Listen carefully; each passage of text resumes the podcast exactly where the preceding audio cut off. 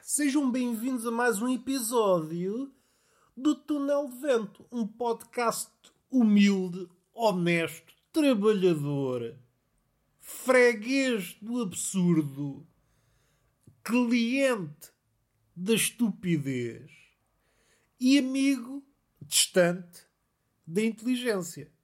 Às vezes trocam palavras. Cá estamos. Eu sou o gajo do costume, Roberto Gamito, deitado na cama, como se fosse um menino Jesus. Aliás, eu encontro-me a gravar o podcast no presépio, o menino Jesus foi à casa de banho e pediu-me para o substituir. E cá estou eu. Eu estou desconfiado que ele foi-se embora. Acho que abandonou o presépio. Estou farto disto. Todos os anos a mesma coisa. Aqui rodeado do pai, da mãe, da vaca, do burro. Isto não é vida para ninguém. Estou aqui com o peito à mostra nas palhas. Não são condições para hospedar o Cristo, o Salvador da humanidade. Eu acho que mereço mais, pá. Tanto seguidor, tanto seguidor que o Menino Jesus tem. E será que as marcas não oferecem uma cama ao Menino Jesus, pá? Jesus é um influencer, tem muitos seguidores, pode viver à custa das marcas. Basta abrir o Instagram e está Jesus a promover uma marca de cremes. Vamos respirar fundo. Cá estou eu, outra vez, sem nada de relevante para vos comunicar. É assim é que nós estamos bem. Só que faltava vir para aqui dizer coisas chumarentas. Há dias encontrei um objeto, ou melhor, passou pelos meus olhos. Eu não queria. A minha intenção, como vocês já devem saber, é fechar os olhos ao mundo. Que o mundo a mim não me diz nada. E quando me diz, são coisas tristes. Às vezes tento entabular conversa com o mundo. Como é que estás, mundo? E o mundo, é pá, vai para o caralho. E eu, opa, então mas não éramos amigos? E o mundo, não quer saber. O homem não é meu amigo. Diz o mundo, tristonho. A poluição só me escavaca. E tu, como representante do homem, és um bandido. Até eu estou aqui no meio do campo a fazer um piquenique, a comer maçãs de presunto e sou um bandido. Não me parece um retrato robô de um bandido. És um bandido, és, diz o mundo. Ainda há coisa de 15 minutos foste mejar ali para aquela árvore.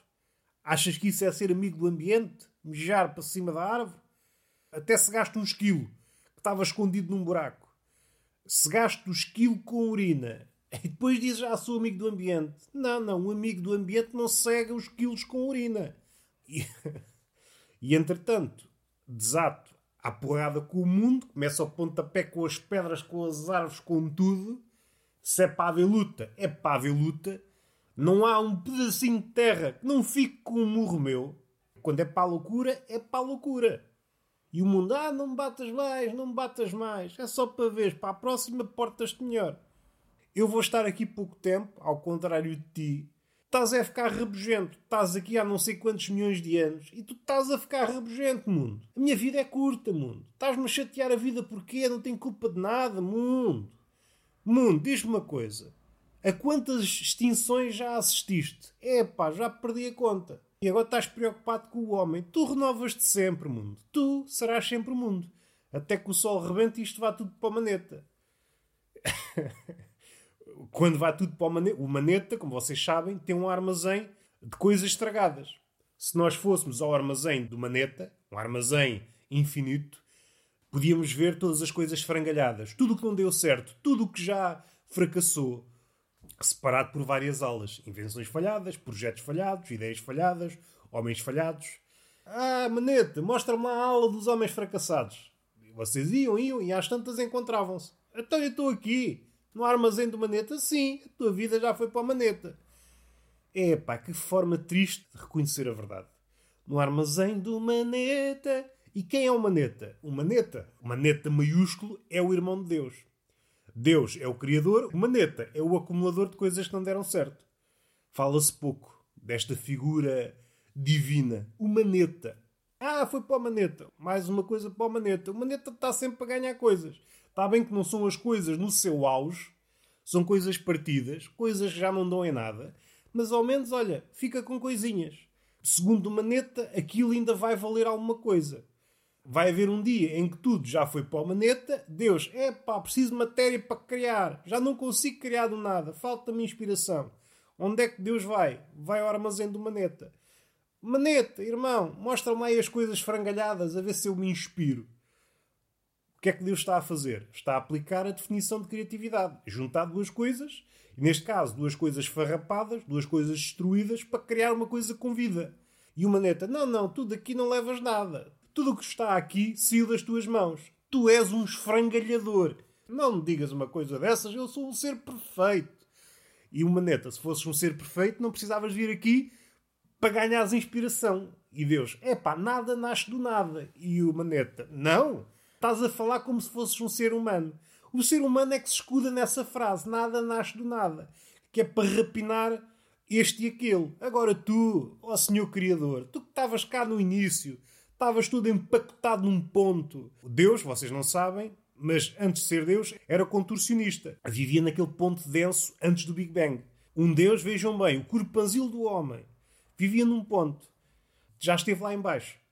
Não tinha posses para mais, só tinha dinheiro para pagar a renda de um ponto e, entretanto, começou a magicar e se eu agora desse aqui um track e com isso fabricasse um universo sempre em expansão, se calhar é melhor. A nível da arrumação é melhor ter um universo em expansão. E é por isso que o Maneta está contente. Acho que há um contrato entre o Maneta e Deus. O universo não para de crescer para que o Maneta possa continuar a acumular. E entretanto o armazém do Maneta vai crescendo, vai crescendo, crescendo, à medida que as coisas vão falhando. Deus vai criando, falhando, o Maneta acumula. O armazém do Maneta. O Maneta é uma espécie de sucateiro do universo. Mas além de coisas físicas, também tem ideias. Há aqueles dias em que Deus está mais desmemoriado e passeia-se na aula dos projetos falhados e encontra o homem na prateleira das piores ideias. E Deus, epá, o que é que me foste lembrar, maneta? Isto é um trauma que eu tenho. Eu fiz uma coisa à minha imagem pensando, e agora é que é? Agora é que eu vou fazer uma coisa como deve ser. E sai-me esta porcaria. É só guerras, é só fomes, é só castada, é só políticas, é só chachada, bambuchatas e charupadas, cambalacho, mamarracho e berbicacho. Isto foi a fonte de todos os problemas. Pensei estar a expurgar a minha dor. Mas não, foi apenas uma réplica de tudo o que eu tenho de pior. Tentei esquecer. Foi o meu psicólogo que me aconselhou. Esquecer aquele passado do Antigo Testamento. E não é que não consegui fazer nada. Não consegui aliviar a dor. Apenas dei vida à dor. Foi um projeto falhado. E desde então não tenho aparecido na Terra porque estou em terapia. Estou a tentar pacificar-me com a ideia de ter criado o homem, esta coisa, este projeto falhado. E o Maneta. e é nesta altura que o Maneta diz: Deus, não te esqueças que depois ficas ali naquela prateleira dos deuses mortos. E epá, tu já morri? Já já acho que as pessoas já não te passam cartão. Vê bem, diz Deus, anda uma pessoa a criar um filho, a criar seres à nossa imagem para isto. Depois dizem que um gajo está morto. É pá, estes gajos só me desiludem, só me desiludem. E está feito. Está feito o episódio. Beijinho na boca, palmada pedagógica numa das nádegas e até à próxima.